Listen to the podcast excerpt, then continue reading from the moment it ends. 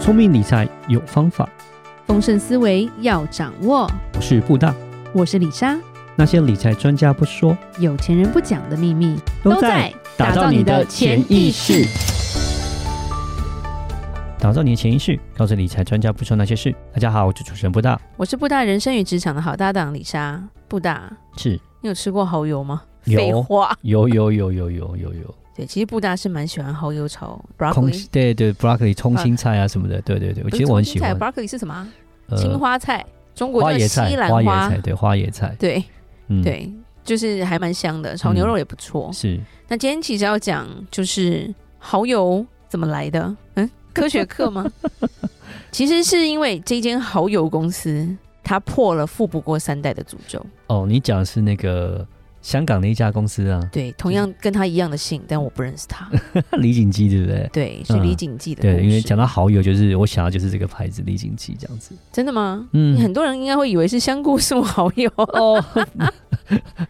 我没有吗？嘛，我们在美国，可能我在美国吧，因为就是对就是所有要李的锦蚝油记啊基本上都李锦都记，而且李李锦锦记记在美国是有开餐厅是的是，是，又好吃又便宜，服务又好，对，对，到现在还蛮怀念的。嗯那今天其实要先讲一下，其实也是看说中国他们有把他这个故事写下来了，嗯然后我《金周刊》有引用他的文章是讲，然后今天李莎就是用讲的来告诉他大家这个故事。嗯对，主要来说这一间家庭，它是一个家族，家族事业哦，他们制定了一个家族宪法。嗯嗯哼，我们常听到家族宪法，或者是现在很多想要帮有钱人洗钱的公司，一天到晚都在讲解家族宪法。对，但是台湾基本上没有一家公司有做家族宪法。嗯对，因为这些家族就是还没有这么强大的远见吧。嗯对，然后加上台湾法律的关系，有时候有一点难度啦。对是，那我们先讲一下李氏家族的崛起。李莎也姓李，但是没办法不认识。OK，在一八八八年的光绪年间，嗯当初创造这个酱料的公司的人叫做李锦堂，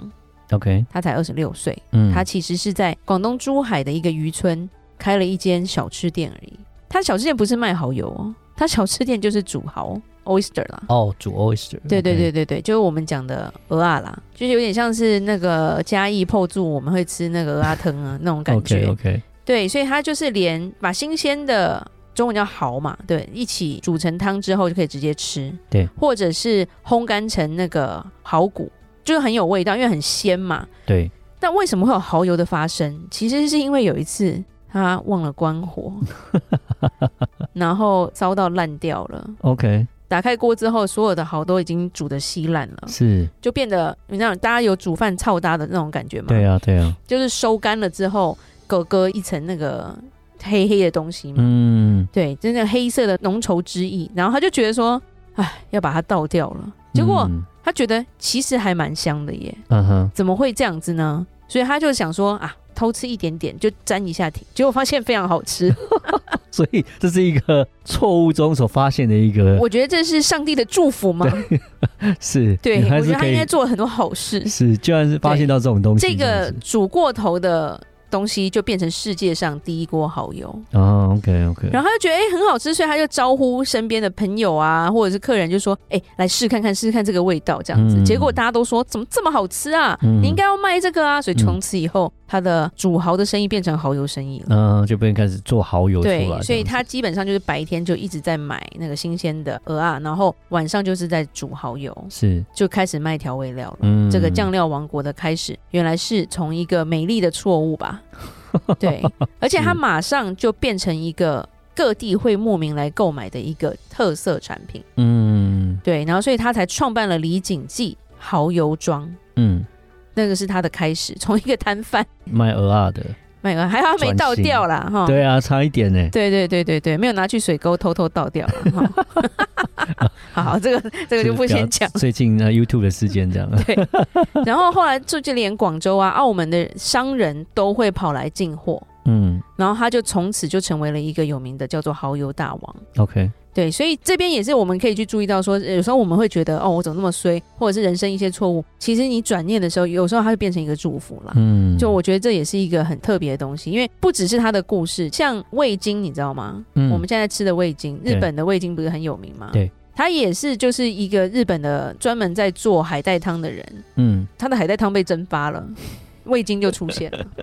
也也是一煮个过头这状况， 也是一个不小心的那个美丽的错误哪。哪一这样天你也是煮什么东西给它煮过头看看，锅子会坏掉？对啊， 会不会又找出些什么东西就可以拿来卖这样 子？我觉得有点那美个丽的错误，这这可能不会在我身上发生了。对，所以他的生意就越来越好。然后到一九零二年的时候，其实发生了一个很大的意外，他不是从头就旺到现在这种。我觉得所有的企业或者是所有能够传承到现在的，都不会是一路往上走的啦。人生总是有起伏嘛，对，所以一九零二年的时候，他的那一区产生了一个大火，嗯，就整个街道全部烧掉了，是，连他的蚝油庄也烧掉了，嗯，全部都是废墟。是，十多年的东西都没了，哇，就是等于他的积蓄也没都被烧掉了。对以前没有保险哈，是所以没有人会赔偿， 所以就等于他又从零开始。是，但是对他来说，他就觉得说，那我就从头开始，嗯，所以他，带着他的一家老小就到澳门去发展了，嗯，所以，他后来就定居在澳门啦。嗯，对，然后继续从他的李锦记开始。嗯，对，然后还是慢慢的每天就煮啊卖，然后到一九二零年的时候，他的老三这个家庭都生儿子，也蛮厉害的啦。嗯，老三就变成了第二代的掌门人，嗯，对，叫做李兆南。然后李兆南厉害的地方就是他就是把他的版图扩展到美国的那位人士。嗯，对，然后因为第一代那个年代其实活也不太长寿啦，他六十岁之后就走了，嗯，，对，所以他三个儿子继承了这个家业，对，对，就真的都生儿子， 所以老三就是发展到美国的李兆南，有李兆荣、李兆登跟李兆南。然后可是你知道，当兄弟多的时候，真产也不算是争产，我觉得经营上面也许会有分歧的啊意见也吧。会有，对，对，我们就看很多家族事业不都是这样子吗？嗯，一个想要外扩，一个不想，对不对？嗯然后或者是一些比较新颖的想法，常常也会被挡啊。保守派、激进派就不一样嘛，嗯，所以三兄弟就有分家，就是爆了家族内战就对了。嗯，在一九七一的时候，其实也是他们年纪都比较大的时候哇，一，九七节蛮久以前的，对，所以老大、老二那时候联手要把老三的股份全部买掉，要把老三踢掉。 嗯，也这跟我们台湾某些公司也蛮像 的啊，什么航空公司对不嗯对？哎差航，对，但那是不同妈妈啦，这个应该是同一个妈啦，哦对， OK 就是对。然后反正老大老二就是合力就想要去收购老三的股份，嗯但是后来呢，老三的大儿子，因为那时候他们吵架，其实他们已经也是五六十岁了，嗯也是年纪很大了。结果是老三的长子李文达，他帮他爸很多，他基本上是帮他爸进行反向收购。什么叫反向收购？他的大贝利贝想要把他爸的股份吃掉嘛，对想要把他爸踢掉嘛，对，结果这个儿子基本上他就做了一个反向收购，就是可能跟小股东开始收购嘛，哦，他也去买，他也去买，他就是要帮他爸，嗯是就是啊他把他爸把股份再吃回来这样子。嗯这个内战僵持了半年啦，是，然后反正李文达后来跟他爸爸用分期付款的方式买下了全部的股份，哦反而是他去买完他短北跟李北的股份全部都买过来对哇我觉得蛮厉害，就是这个儿子没白养啊， ，OK， 对，嗯，至少不是个纨绔子弟，所以李文达就变成公司的第三代掌门人、掌舵人。对、嗯嗯嗯他不是打武功的，对不起哦。嗯，对，那李文达本身，因为他爸爸是把东西带到美国的嘛，嗯所以基本上他们应该在美国也有制产，有，所以他就比较有国际观，所以他开始就进行了很多比较不同的改革。譬如说，他从国外引进了很多生产设备，嗯，啊不是靠人慢慢煮了啦，自动化，对，然后呢，因为家族企业最麻烦的是什么？很多东西都没有系统化，是，都是亲戚说了算，嗯所以他引进了跟建立了管理的体系跟系统，嗯，他想要把公司变成一个很现代化的公司。是，对，然后因为制造蚝油其实是很花时间的，很花功夫的，成本其实也不低啊，因为鹅啊其实不便宜哦、鹅啊，对，不便宜，不便对，宜，那之前它的蚝油主要是走高端路线，只有很贵的餐厅跟很有钱的人才买得起。嗯但因为它自动化，就是它的把机器啊都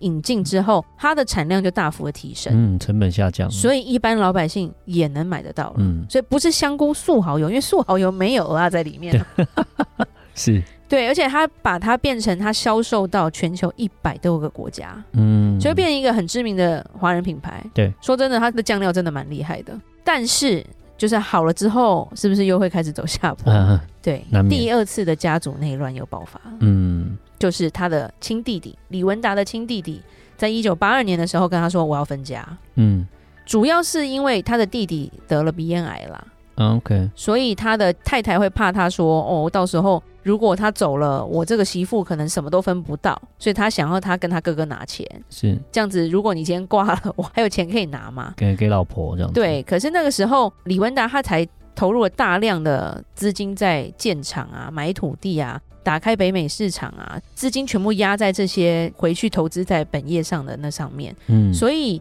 他没有多余太多钱给他的弟弟啦，嗯那变成。他也很气，说他弟弟从背后捅他一刀嘛，嗯甚至他们还上了法院，就对了，就对簿公堂这样子。然后最后是哥哥他卖掉了部分的厂房，嗯跟去开了杠杆，凑足了一些资金之后，把他弟弟的股份全部买下来， ，OK，就很。累欸、嗯他人生一直在 凑钱，买股份先买大伯、二伯的股份，然后现在要凑钱买弟弟的股份，就对了。嗯不过虽然有重创，但是他还是挺过了啦。嗯所以对他来说，诶，他的人生经历了两次亲人的反目嘛。其实有钱，生意做得好，反而变成大家有仇，你知道吗？对所以他就意识到说，一个家族企业要发展，他一定要有一个规矩，所以他就创造了家族宪法。嗯对是他就是他的家族宪法非常的厉害，因为他把该写的东西都写在里面了。在嗯中国是非常罕见有这种东西的啦。我们到现在都是在看这些，像在看娱乐新闻一样 嘛。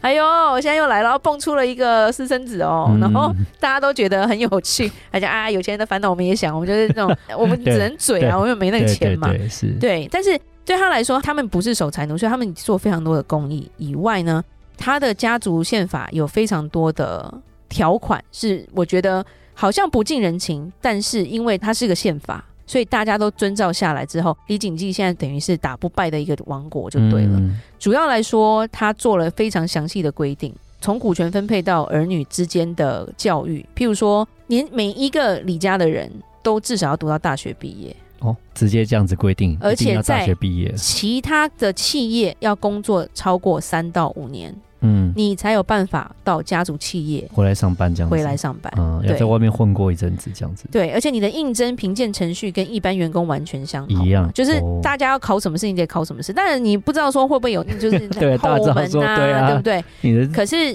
就是他的意思是说，你考不过就不能进来就对了。嗯是然后 CEO 他们是外聘的，他们 OK 想要找专业经理人来处理。是，对，然后家族的精英，就是家族，就算你是很厉害的，你也只在董事会去做影响，嗯，保持家族的控股，但是真正营运你不一定可以进得来。那 OK，对，所以基本上他的营运跟管理方式有登上清华大学的课堂啊，嗯然后就是等于是很多人在研究他们为什么后面做的这么厉害，主要是因为他看到了这一点之后，他定了非常多的宪法就对了，甚至嗯他的宪法还有一个是家族会议每一季会召开一次，嗯一次会维持四天，核心成员哇四天无论你在世界任何地方都要参加，都要亲自参加。哇，好对狠，嗯然后还有一句话，不能晚结婚，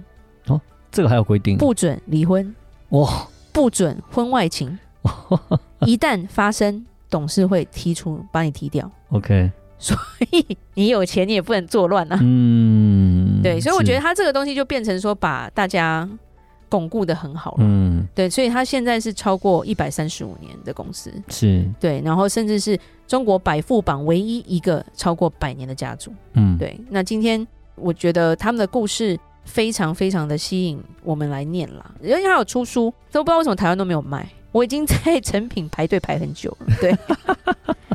对，就反正他有去国外买，国外买可能比较便宜，台湾那一本可能要九百多块一本嗯书而已。对，是，但是就是他把他的一些传记都写得很清楚啦，他是名列中国富豪榜第十六，世界富豪榜第七十七名啊。嗯，胡润富豪榜里面啦。是，对，所以我觉得这是一个蛮让我们振奋的一个，就是富不过三代，我们有啦，对，有啦哎他已经有啦过三代了，这嗯他样嗯过三代了，他过三代，那就是说，其他如果你是很有钱的家族，或你未来想要成就你的家族企业，这也是我们一个很好的借鉴嗯嘛。，可以向对他们仿效这样子，是，没错。那我们今天就讲到这里吧。聪明理财有方法，想掌握丰盛思维，就记得加入我们底下资讯栏的听众专属社团哦。想听李莎讲商业故事，听我分析最新财经知识，就在打造你的潜意识。我们下期再见喽，拜拜拜